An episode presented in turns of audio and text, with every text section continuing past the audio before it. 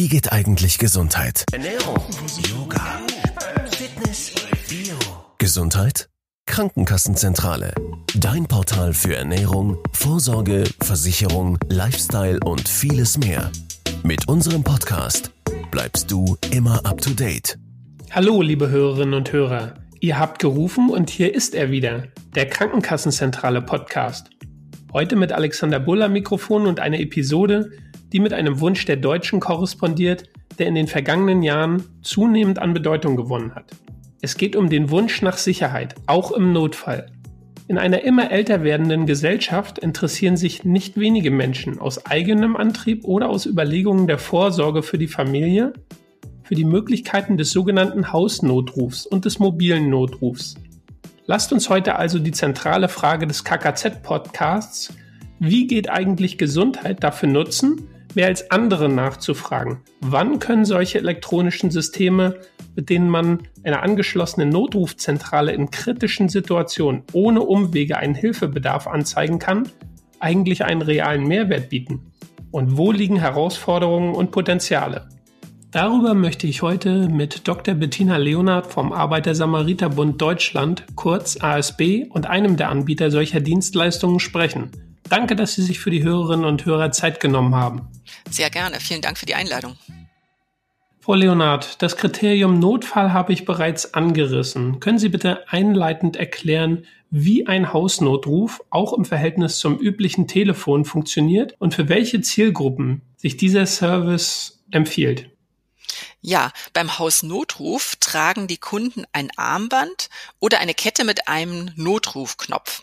Anders als beim Telefon muss man keine Nummer wählen, sondern nur einen Knopf drücken. Das löst dann ein Funksignal an die Basisstation aus, die beim Kunden steht. Von hier aus wird dann die Verbindung zur Notrufzentrale aufgebaut. Der Kunde kann dann mit dem Mitarbeiter der Notrufzentrale sprechen und schildern, was passiert ist. Der Mitarbeiter der Notrufzentrale sieht, wenn der Notruf bei ihm eingeht, alle wichtigen Informationen, die den Anrufer betreffen. Zum Beispiel, wie er heißt, wo er wohnt, welche Kontaktpersonen benachrichtigt werden sollen und welche gesundheitlichen Einschränkungen und Erkrankungen der Kunde hat. Die Mitarbeiter der Notrufzentrale sind entsprechend geschult und sie entscheiden, ob ein Notruf ob ein Notfall vorliegt und der Rettungsdienst alarmiert werden muss. Zum Beispiel, wenn der Kunde sich gar nicht mehr artikulieren kann. Wenn er zum Beispiel nur noch stöhnt oder wenn er Herzinfarkt gefährdet ist und plötzlich über heftige Schmerzen klagt. Manchmal braucht ein Anrufer aber nur eine kleine Hilfestellung, zum Beispiel, weil er seine Brille nicht findet und orientierungslos ist. Wenn er dann anruft, in einem solchen Fall reicht es aus, die Situation mit dem Anrufer zu klären, ihn zu beruhigen und dann die angegebenen Kontakte, etwa den Nachbarn oder Angehörige zu benachrichtigen, damit sie helfen. Ähm, der Hausnotruf wird natürlich vor allem von Senioren genutzt, die allein leben oder mit ihrem Partner oder Partnerin und schon gesundheitliche Einschränkungen haben. Er ist aber auch geeignet für Risikoschwangere und für jüngere Menschen mit chronischen Erkrankungen oder auch Behinderungen.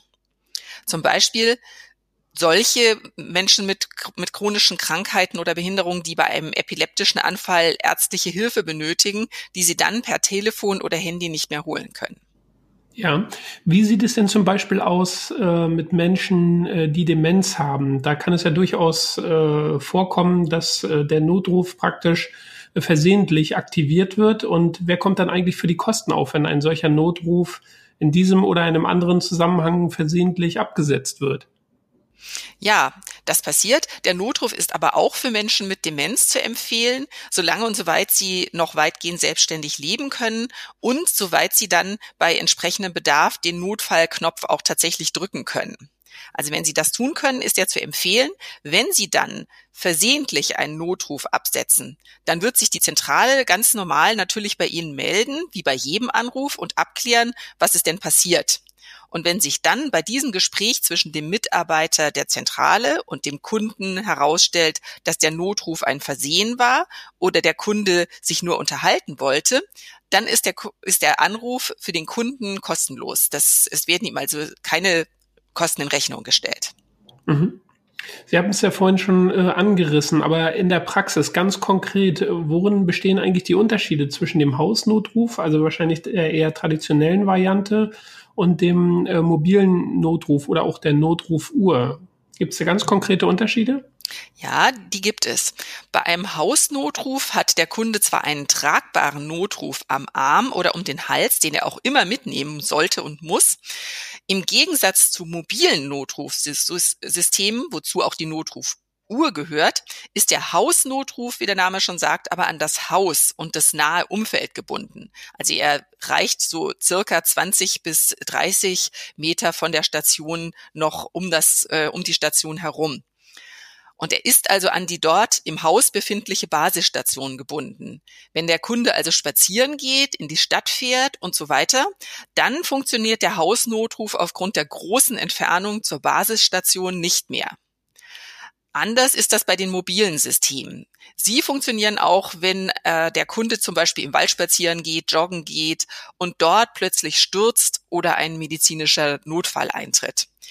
Die mobilen Notrufgeräte sind mit einem GPS ausgerüstet. So kann der Standort des Kunden jederzeit geortet werden und an die Notrufzentrale weitergegeben werden. Die Notrufzentrale kann dann den Rettungs- oder Bereitschaftsdienst verständigen, der den Betreffenden mittels der GPS-Daten dann auch finden kann. Das ist der Unterschied zwischen dem Hausnotruf, der stationär gebunden ist an eine Basisstation, und den mobilen Systemen.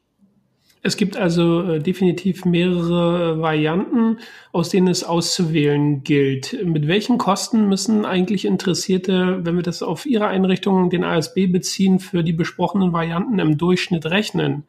Und äh, gibt es auch so eine Art äh, Sicherheitsnetz? Also es ist ja heutzutage, gibt es so etwas ja auch bei der privaten Vorsorge oder beispielsweise um einen völlig anderen Themenbereich anzuschneiden, der Autofinanzierung. Also eine Art Sicherheitsnetz, äh, falls ein Kunde zahlungsunfähig wird. Gibt es das bei Ihnen auch schon? Ja, also zunächst mal, mit welchen Kosten ist beim Hausnotruf oder beim mobilen Notruf zu rechnen?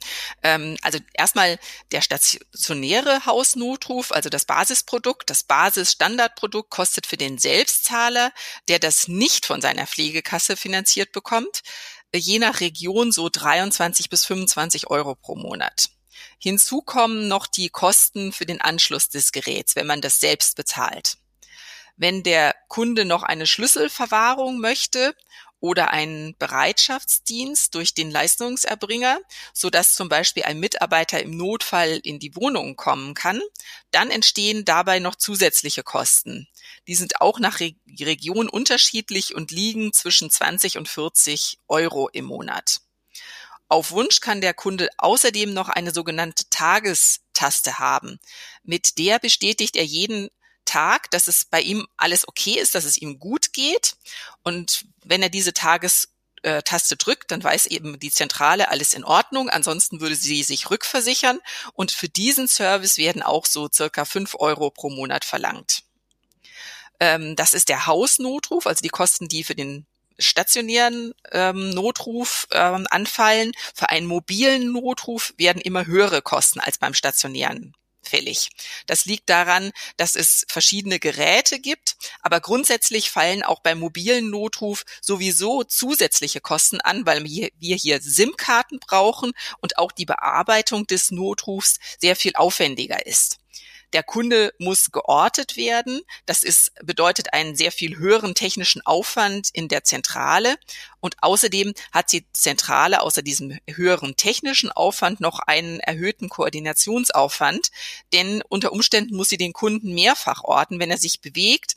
Äh, der Standort muss dann gegebenenfalls der Leitstelle mitgeteilt werden etc. Also ähm, das ist ein höherer Aufwand bei dem mobilen Notruf und so entstehen dann auch höhere Kosten als beim ähm, stationären Hausnotruf.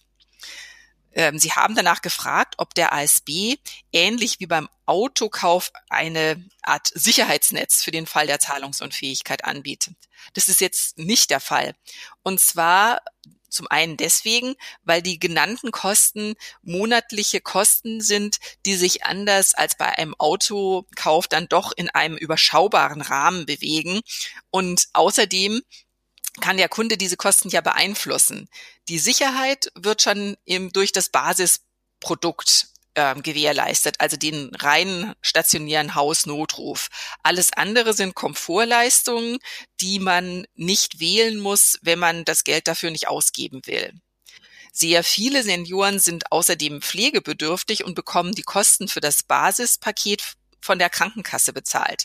Das heißt, sie müssen das gar nicht privat äh, bezahlen. Ein Sicherheitsnetz im Fall der Zahlungsunfähigkeit bietet der ASB aus diesen Gründen nicht an. Ja, äh, von der Seite der Krankenkassen ist allerdings auch das Argument bekannt, Geräte äh, der Hausnotrufsysteme seien lediglich Objekte des alltäglichen Gebrauchs im Leben. Bedarf es also hier einer Reihe von Nachweisen oder ist das mit der Pflegestufe verknüpft, wann das wirklich bezahlt wird? Also ja, das ist richtig, dass ähm, Objekte des alltäglichen Lebens, die so ein Hausnotrufsystem angeblich darstellt, von den Krankenkassen normalerweise eben nicht übernommen werden. Aber bei der ähm, einer, bei, bei einer Pflegebedürftigkeit gilt etwas anderes. Da werden die Kosten übernommen. Ähm, da muss man, wenn man pflegebedürftig ist, ein Hausnotrufgerät bei der Pflegekasse beantragen. Ähm, man muss alleine leben und, und zusätzlich über weite Strecken des Tages allein sein. Ähm, es muss jederzeit eine Notfallsituation eintreten können und es muss dazu kommen, dass der Hilferufe, der Hilferuf in der Notsituation nicht mit handelsüblichen Telefonen abgesetzt werden kann.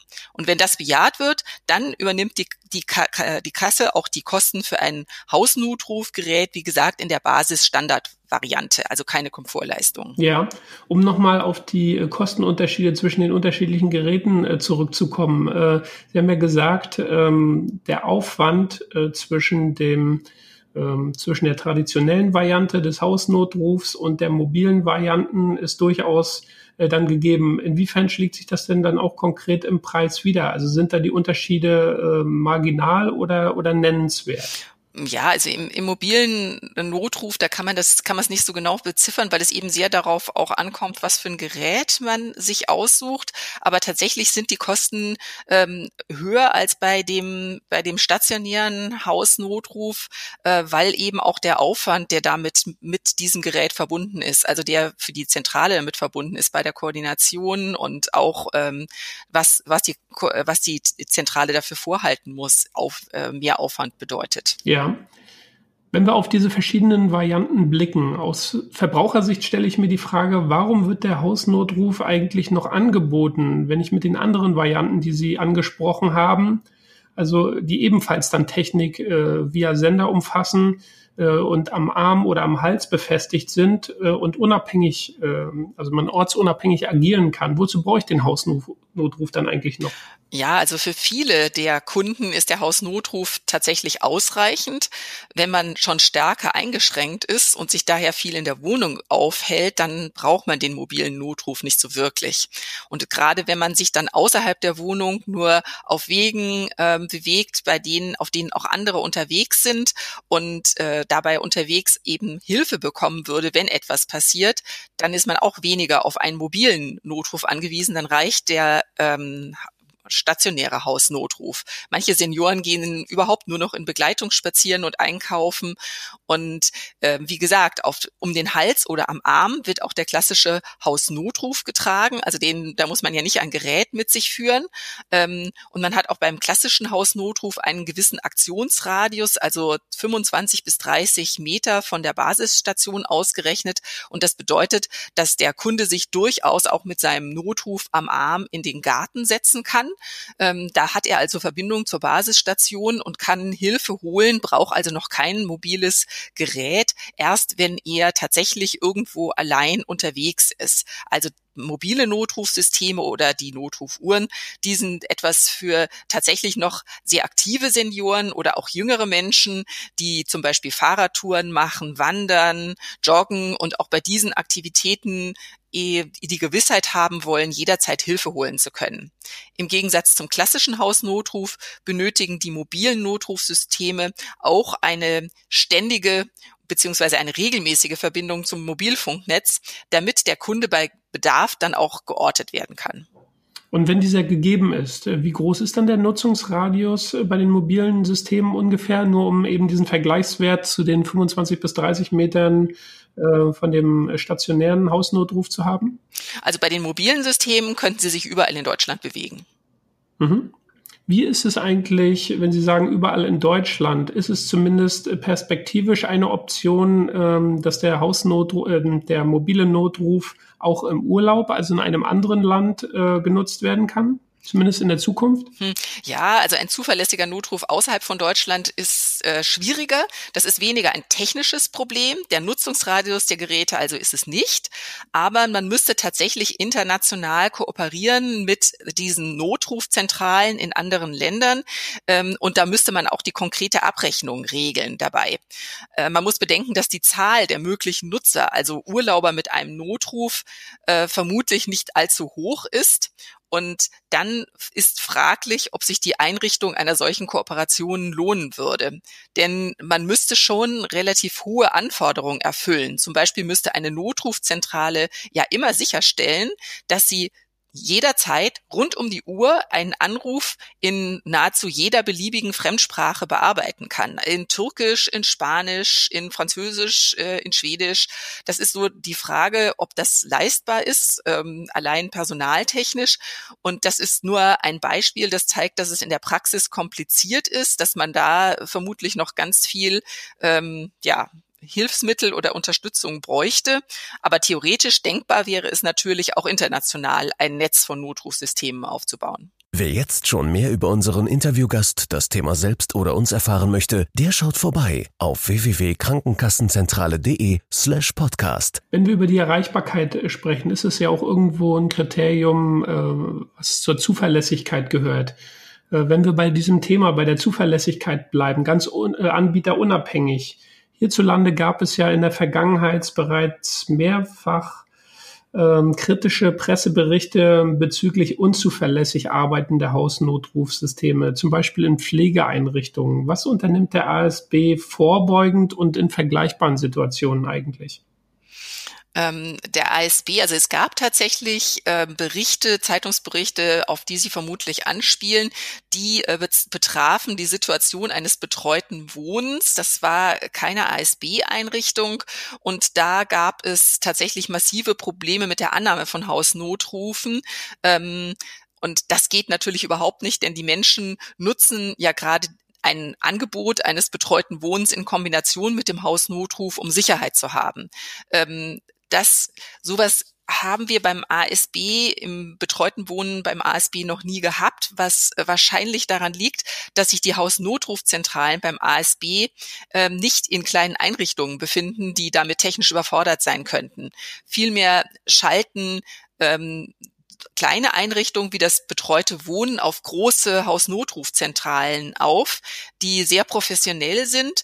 Und äh, falls sich dort irgendwelche Probleme mit der Technik ergeben würden, würden diese sofort und umgehend gelöst. Also so eine Situation, dass man über Tage oder gar Wochen hinweg äh, mit dem Hausnotruf die Zentrale nicht erreichbar, die, die gibt es überhaupt nicht. Die haben wir beim ASB nie gehabt.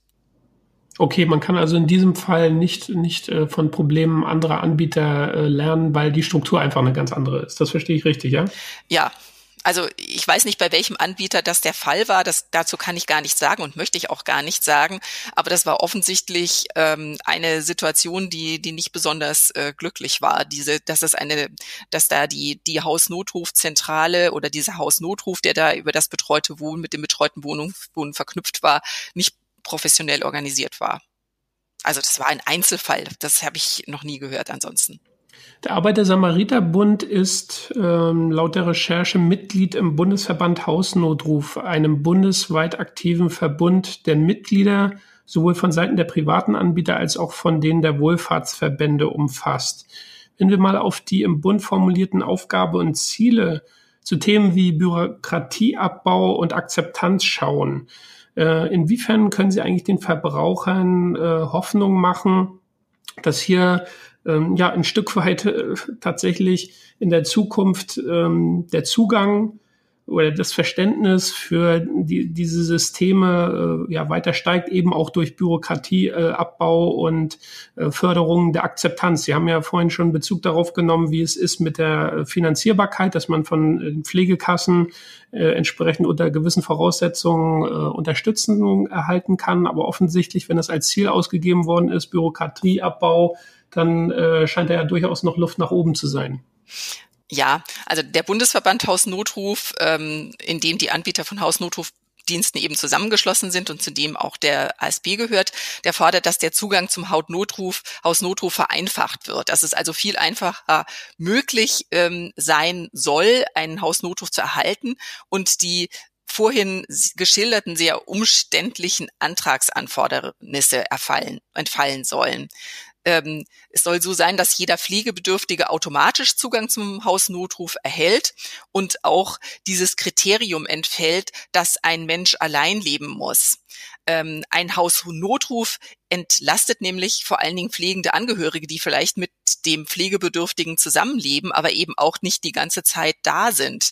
Und ähm, sowas kann ja die Bereitschaft zur häuslichen Pflege steigern, wenn die Angehörigen wissen, mein, ähm, mein pflegebedürftiger Vater, Mutter, äh, Partner ist äh, mit dem Hausnotruf sicher versorgt. Ich kann ähm, in aller Ruhe einkaufen gehen, irgendeine Verabredung haben und er ist sicher zu Hause ähm, also das ist was, dass der, der Hausnotruf dazu dient, mit seiner Unterstützung und Sicherheit länger ähm, als Pflegebedürftiger zu Hause bleiben zu können. Und daher sollte die Pflegekasse den Pflegebedürftigen automatisch mit der Feststellung einer Pflegestufe auch informieren über die Möglichkeit eines Hausnotrufs und beziehungsweise ihm diesen anbieten, damit der pflegebedürftige Mensch weiterhin auch zu Hause wohnen bleiben kann. Hm. Sind diese Ziele eigentlich schon ähm, mit einem konkreten äh, Plan, vielleicht auch seitens der Politik äh, unterfüttert oder sind das jetzt äh, aktuell einfach ähm, ja, mehr oder weniger Wünsche? Das sind äh, Forderungen, die an die Politik gestellt werden. Der Bundesverband Haus Notruf hat sich erst Ende März gegründet.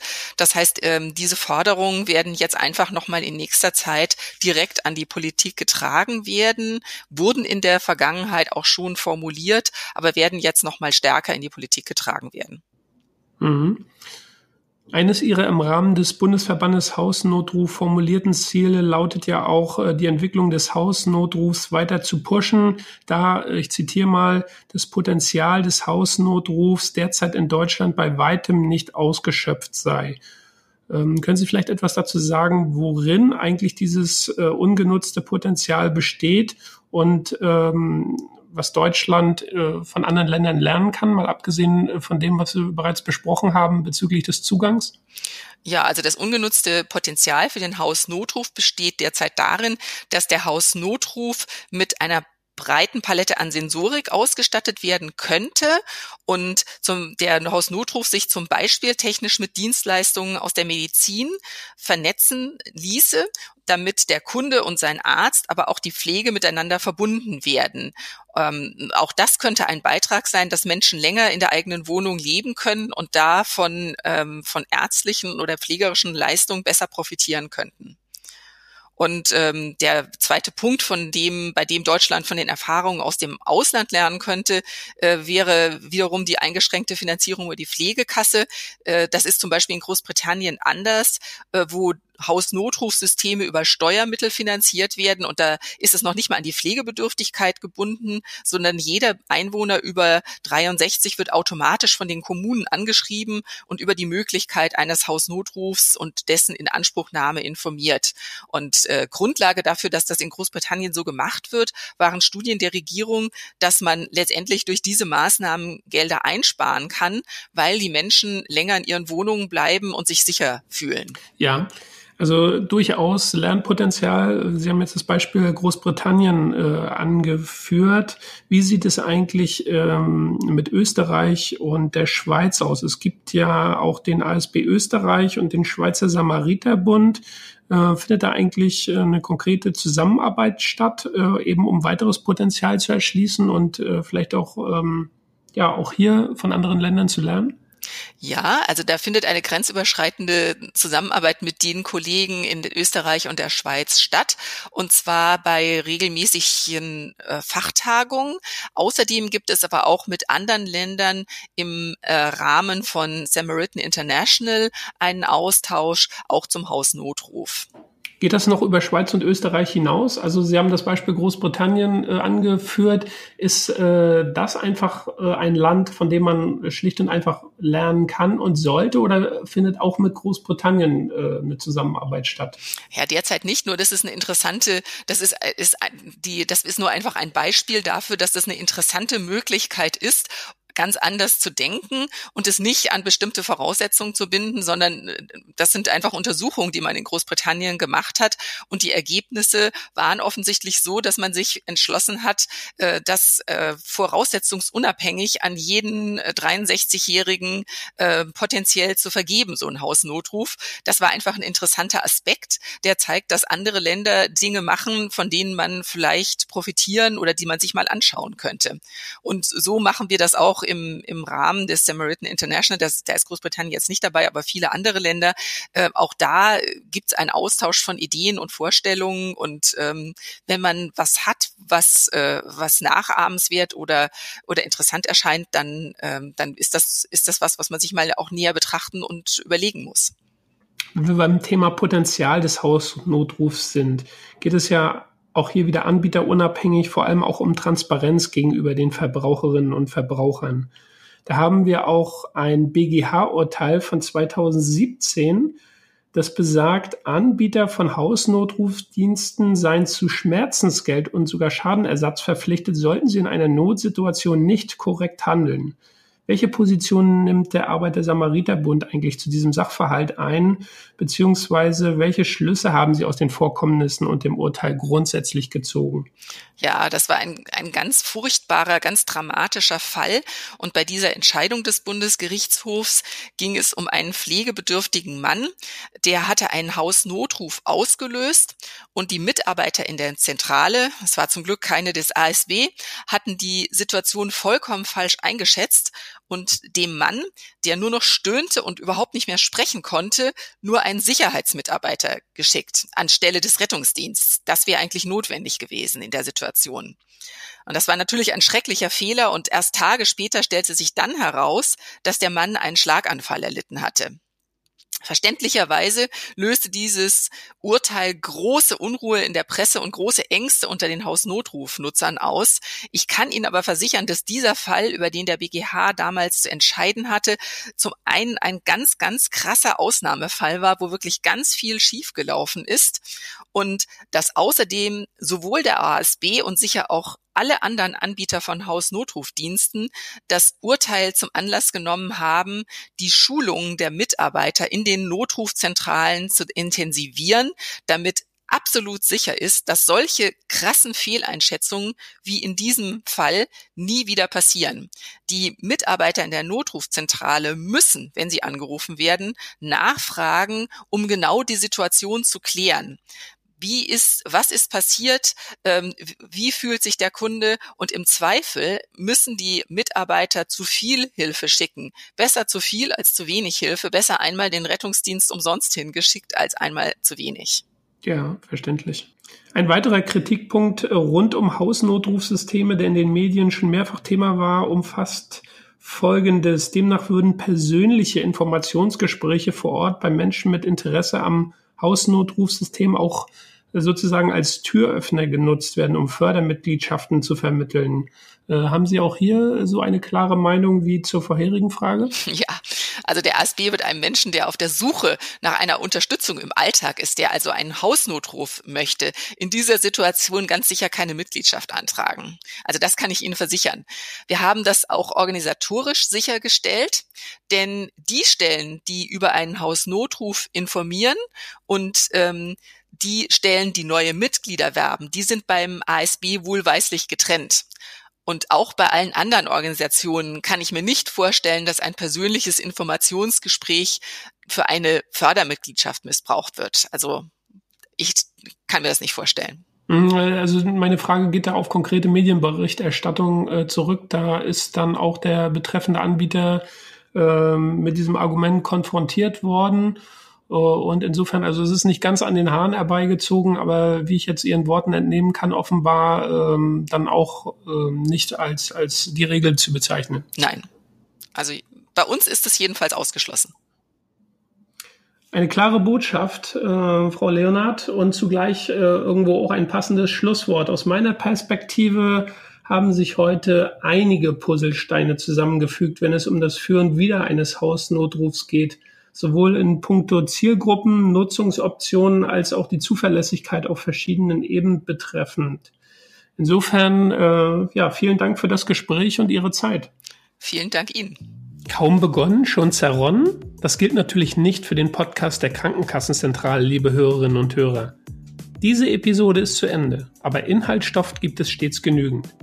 In Vorbereitung und auch vorliegend. Oder wisst ihr schon, welchen argumentativen Kampf Gegner und Befürworter der Containerbewegung austragen? Oder was der Bund der Versicherten über die Tierkrankenversicherung sagt? Ihr erfahrt dies und vieles mehr ganz einfach durch ein Abo des KKZ-Podcasts auf allen gängigen Plattformen sowie unter www.krankenkassenzentrale.de slash podcast. Hier gibt's auch mehr zu der Folge von eben. Wie üblich also. Die Krankenkassenzentrale lässt für euch nicht locker. Wir hören uns wieder. Bis bald. Gesundheit? Krankenkassenzentrale. Dein Portal für Ernährung, Vorsorge, Versicherung, Lifestyle und vieles mehr. Mit unserem Podcast bleibst du immer up to date.